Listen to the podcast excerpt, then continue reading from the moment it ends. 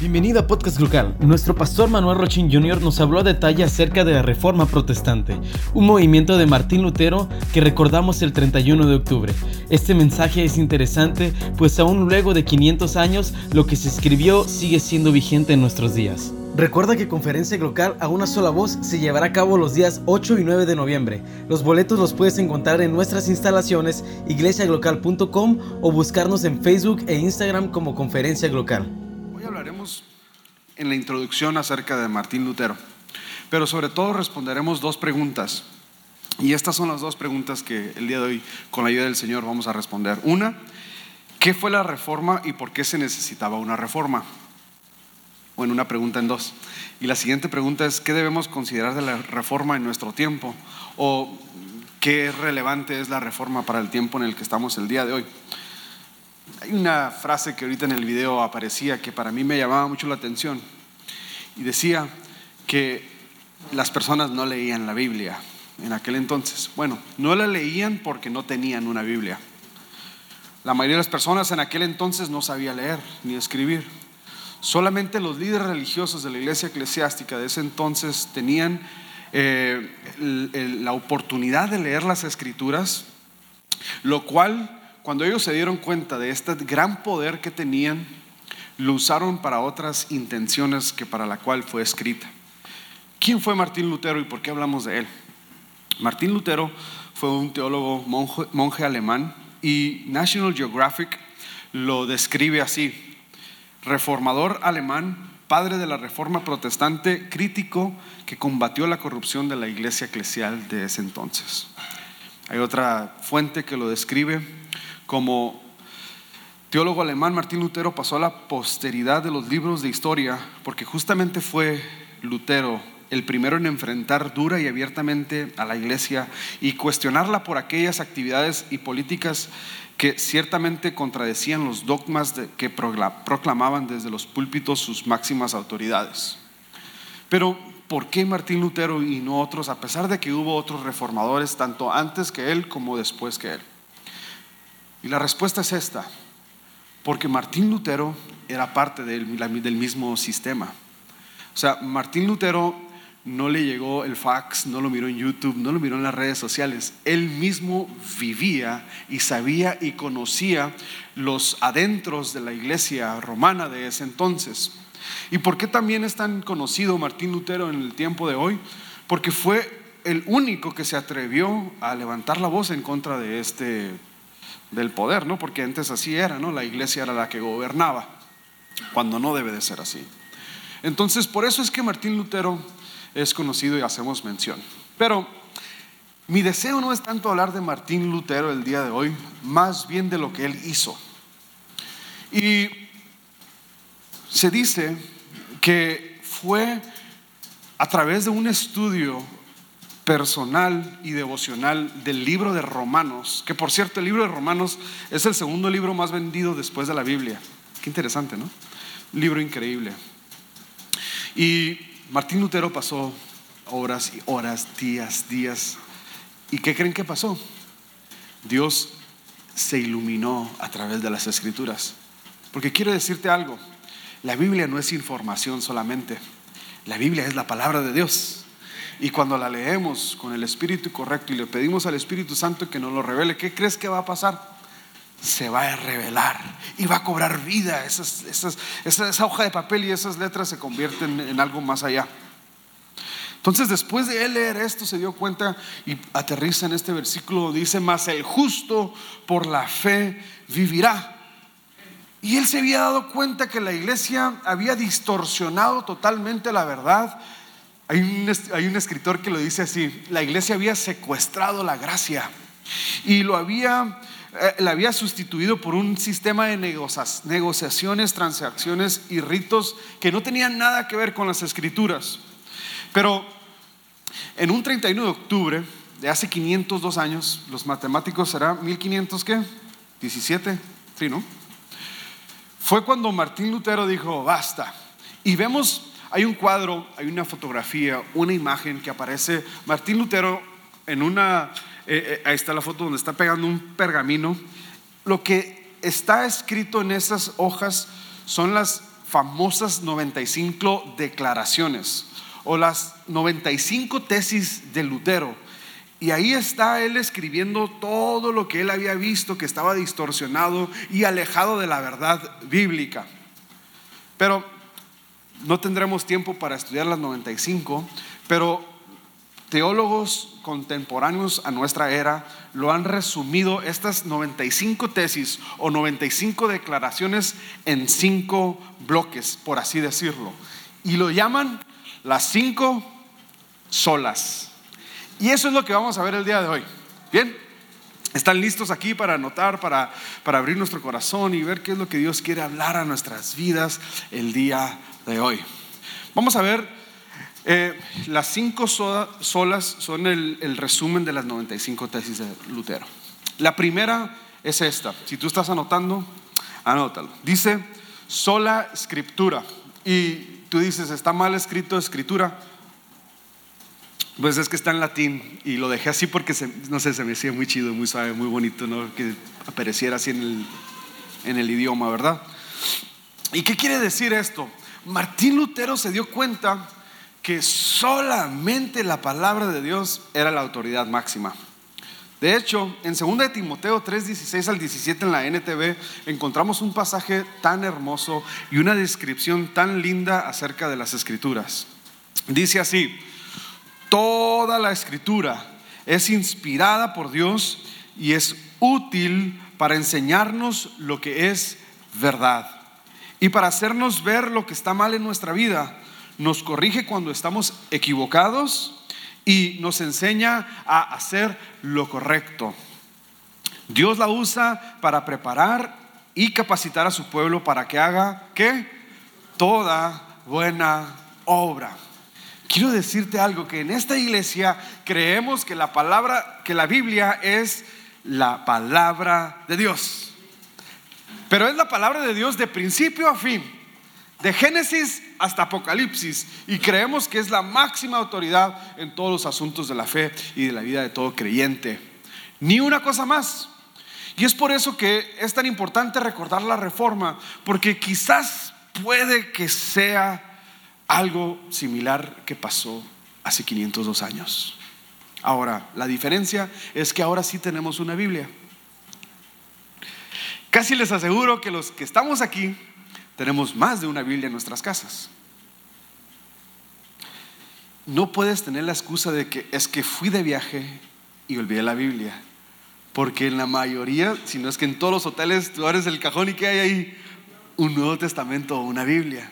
Y mejor aún ahora, te apuesto casi que tú tienes hasta la aplicación de la Biblia en tu teléfono. Pero somos la generación que más acceso tiene a las escrituras que ninguna otra. Pero puede ser que como en los tiempos de la reforma, le dejemos solo la lectura de la Biblia a los líderes y pastores de nuestras iglesias. Y ahí entramos en una situación muy complicada. Y te voy a decir por qué. Porque el día de hoy hay cada vez más salen filosofías humanas, teorías que van en contra de Dios, doctrinas que parecen verdad, pero si las pones al lado de la Biblia, no son verdad, aunque parezcan. Pero ¿cómo conoceremos qué es verdad y qué es mentira si no conocemos la palabra de Dios? Así que en Iglesia Local creemos en la Biblia, predicamos la Biblia y sabemos que la Biblia es la palabra de Dios. Así que te animo y te exhorto, hermano, a que pases todos los días un tiempo con Dios. Decía por ahí alguien, algo muy interesante. Dice, pero es que si tan solo Dios me hablara al oído. Y él dice, pues sí te puede hablar Dios de una forma audible. ¿Sabes cómo?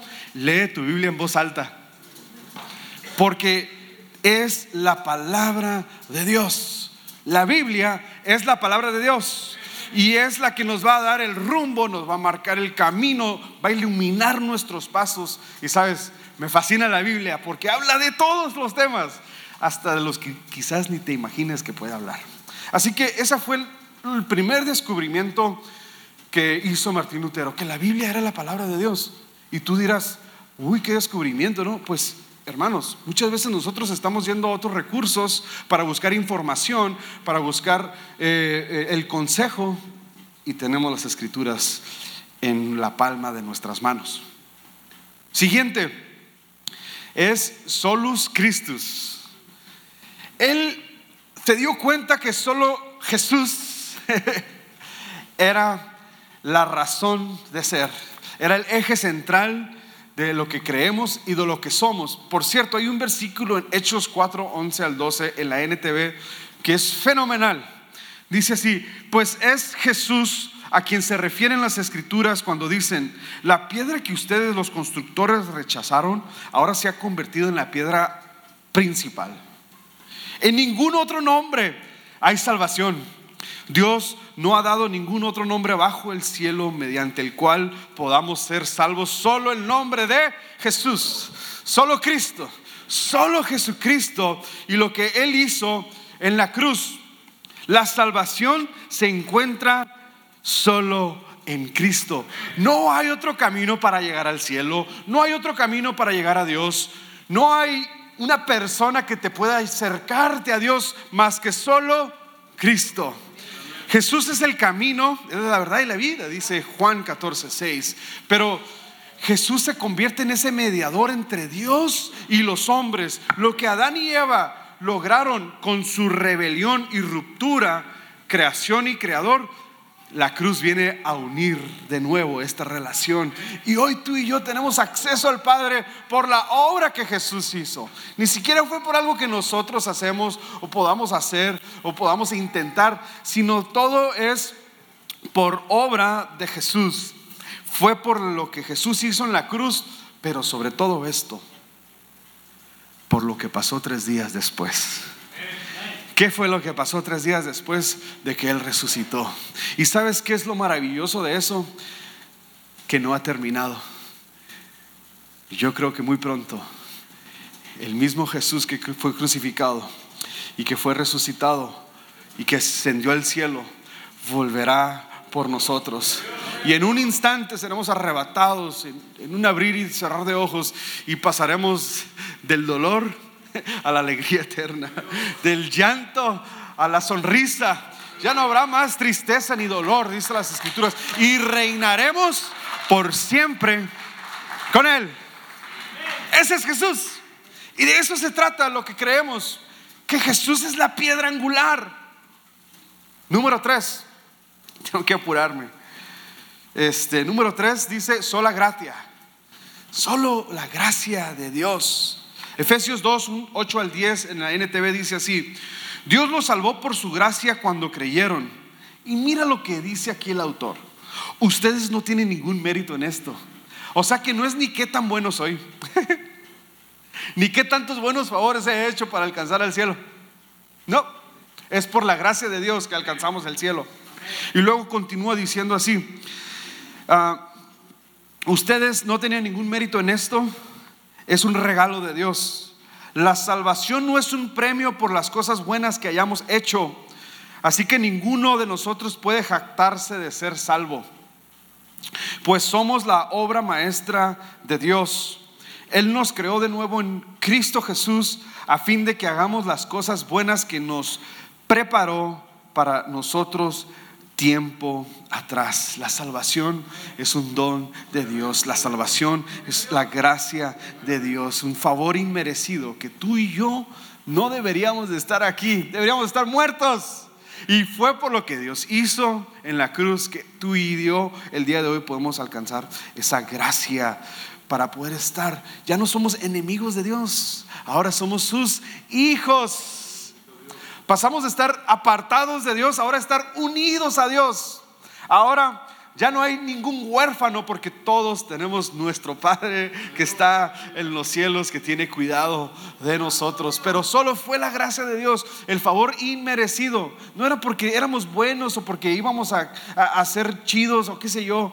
Fue por lo que Dios hizo. Nada más. Y nosotros aceptamos la gracia misericordiosa de Dios. Número cuatro. Si me estoy explicando hasta este momento? Sola pide. Estaba un poquito más animado la primera reunión, ¿verdad? No, no sé qué está. Vuelvo a iniciar. Es broma, es broma, es broma.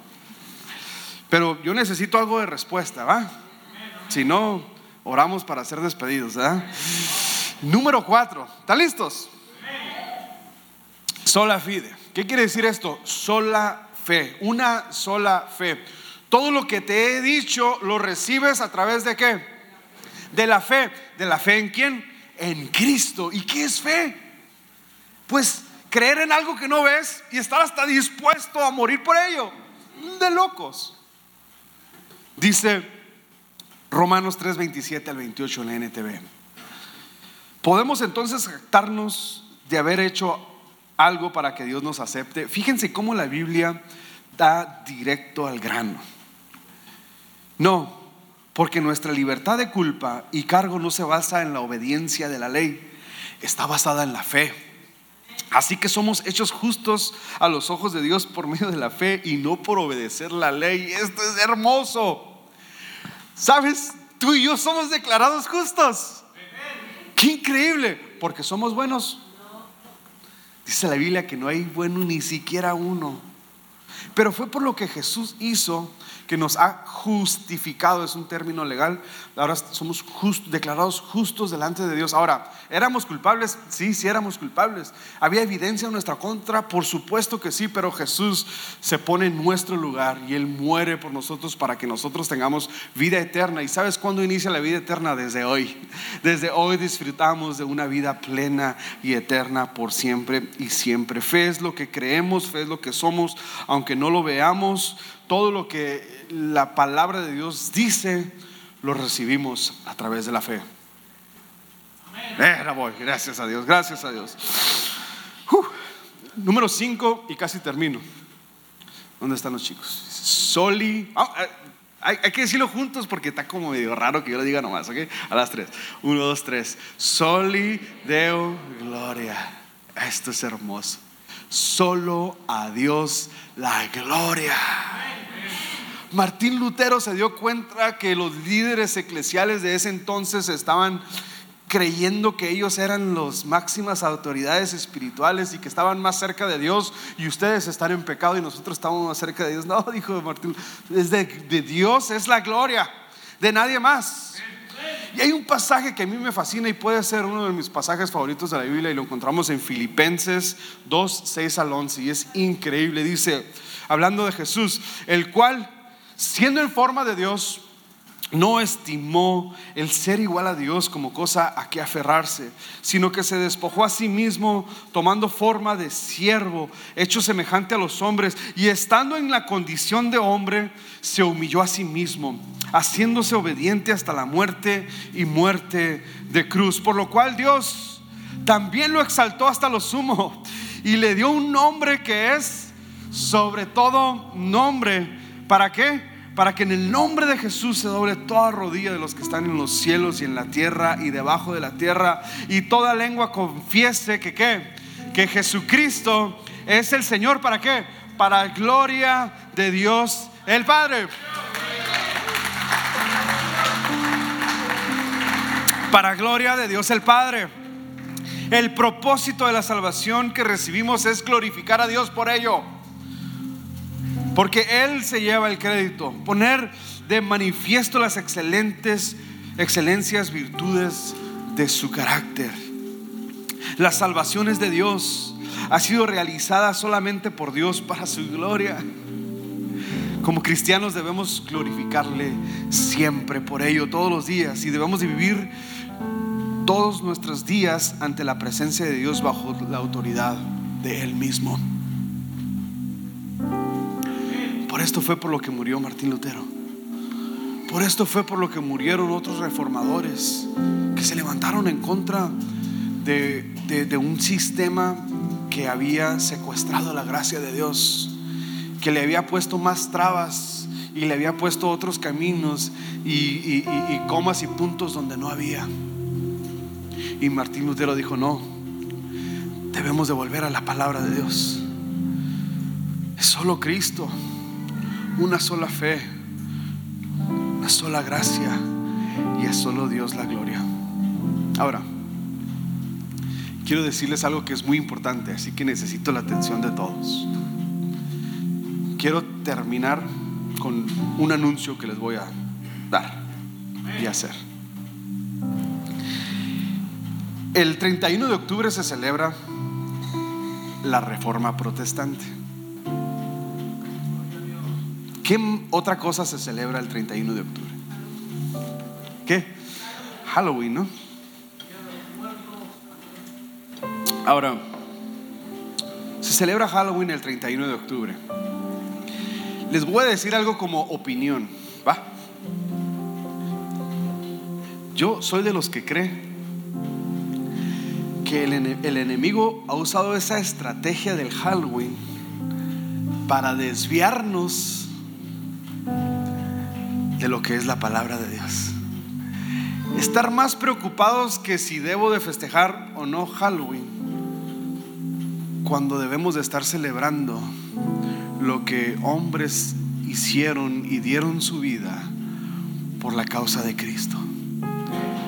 Así que yo creo que el 31 de octubre es el día del Señor. Porque todos los días son del Señor. El domingo es el día del Señor. El lunes es el día del Señor. El martes es el día del Señor. El 31 de octubre es el día del Señor. Así que vamos a iniciar rompiendo algunos paradigmas. ¿Les parece? Vamos a dejar eso a un lado. Quizás si es un día oscuro o no, ese no es la conversación. Pero yo recuerdo que leí en las escrituras en Mateo 5:14, donde dice que nosotros somos la luz del mundo. Dice, somos como una ciudad en la montaña, en lo alto, que no se puede esconder. Creo que esta semana Dios me permitió vivir algo para poder entender todavía más y poder terminar este, este sermón. Yo vivo a las afueras de San Diego y desde el jueves, ¿qué creen? Nos cortaron la luz. El viento estaba realmente muy fuerte y hacen eso para evitar algún incendio. Estuvo tan crítica la situación que no teníamos internet.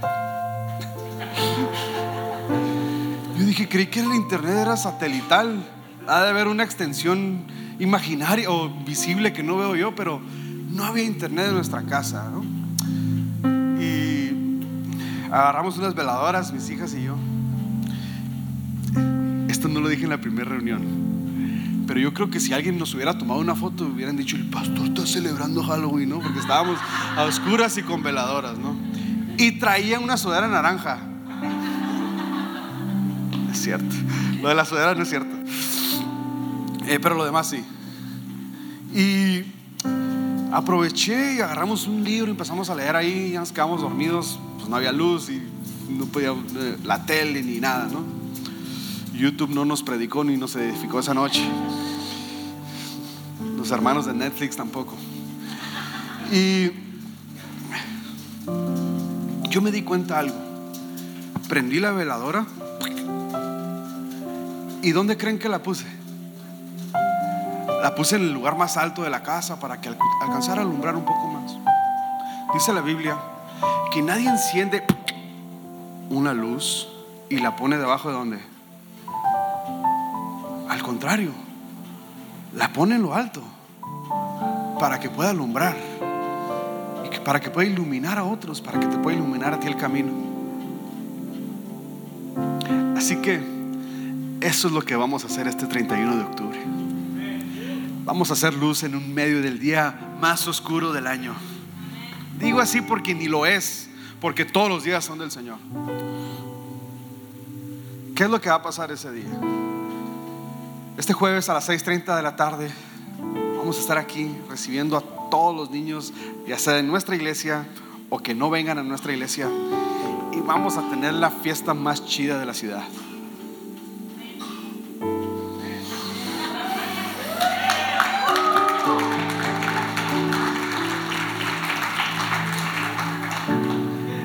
Andan, andan como muy apagados. ¿Qué onda, raza?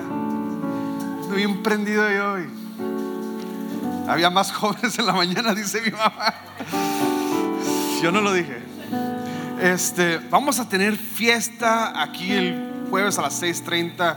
Vamos a cantar, vamos a romper piñatas, vamos a comer dulces, pastel, vamos a hablar de Jesús. De hecho, el tema se llama Jesús mi superhéroe. Pero al mismo tiempo, de hecho, como unas dos horas antes, ya va a estar oscuro para ese entonces. Vamos a estar en diferentes lugares estratégicos de la ciudad. y aunque yo quería hacer cosas poco más locas, sé que tengo que ir rompiendo paradigmas poco a poco. Y vamos a estar en lugares estratégicos de la ciudad. Vamos a poner un stand, va a decir iglesia local. Vamos a estar repartiendo unos obsequios, unas galletas. Vamos a estar repartiendo información, invitaciones para, para que vengan a la reunión ese día y para que conozcan nuestra iglesia. Y vamos a estar ahí, ¿por qué crees? Porque ese día la gente va a andar caminando por las calles. Así que vamos a aprovechar la oportunidad de ser luz en ese día tan oscuro.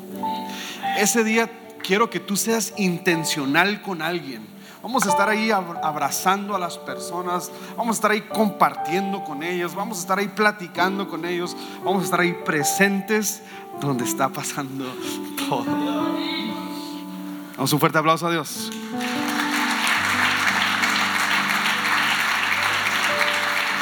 Así que necesitamos todavía muchas manos. Creo que van a ser tres lugares donde vamos a estar. Va a estar increíble. Sé que Dios va a hacer cosas locas. Y sé que ese día va a haber salvación porque ese día es el día del Señor. Que Dios nos ayude. Dios te bendiga.